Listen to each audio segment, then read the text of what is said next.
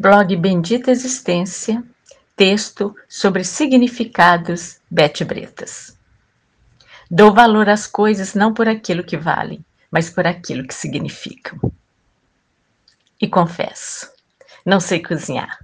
Mas ao descobrir que cozinha tem muito a ver com carinho, amor, descobri então a técnica para salvar minha deficiência. Na nossa cozinha havia uma mesa e sobre ela uma luminária que acesa dava um toque todo especial sobre o ambiente. Quando queria declarar carinho, explorava o detalhe do mármore preto da mesa, colocando pratos e copos especiais, guardanapos coloridos e saladas frias para um almoço e um jantar muito simples. E quando as crianças na infância entravam com aquele olhar de encantamento, saltitando em torno da mesa, me sentia o máximo. Nossa, que lindo! Mãe, o que estamos comemorando? E entre as poucas coisas que sei fazer, está uma lasanha que a minha filha dizia não existir outra como a minha. E foi assim que a lasanha esteve presente em todos os momentos especiais da nossa vida. Um dia, sobre a mesa, estava lasanha, luminária acesa, os guardanapos, copos, talheres, pratos. E por algum motivo, também estava nesse dia uma filha com a sensibilidade à flor da pele. Ela chegou, olhou para a mesa e disse: Mãe, se um dia você fizer essa lasanha para um homem que não seja meu pai, vou sentar na mesa, mas não vou comer e não se assuste se eu jogar na cara dele. E elevando a voz: Você está proibida de fazer essa lasanha para outra pessoa. Eu olhei para a mesa, para a lasanha, para minha filha. E foi nesse momento que descobri os outros ingredientes que existiam na lasanha e qual era o real valor para minha filha.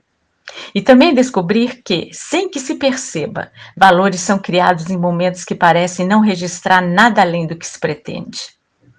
Descobri que nossas escolhas carregam não só os nossos significados, mas também os significados criados pelas pessoas com quem escolhemos partilhar.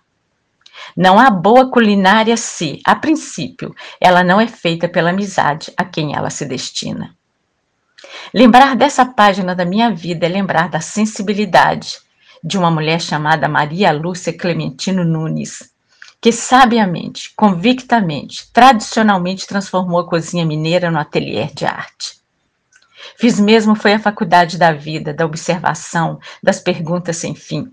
E até da pura intuição é que fui criando meus conceitos e minhas certezas. Aprendi a ver a cozinha como um espaço cultural, lugar de misturas que atende às necessidades da nutrição e do prazer, que possibilita criatividade, que expressa crenças, que cria paladares. Aprendi também que há ciência na panela. A mistura dos ingredientes reflete um longo aprendizado humano.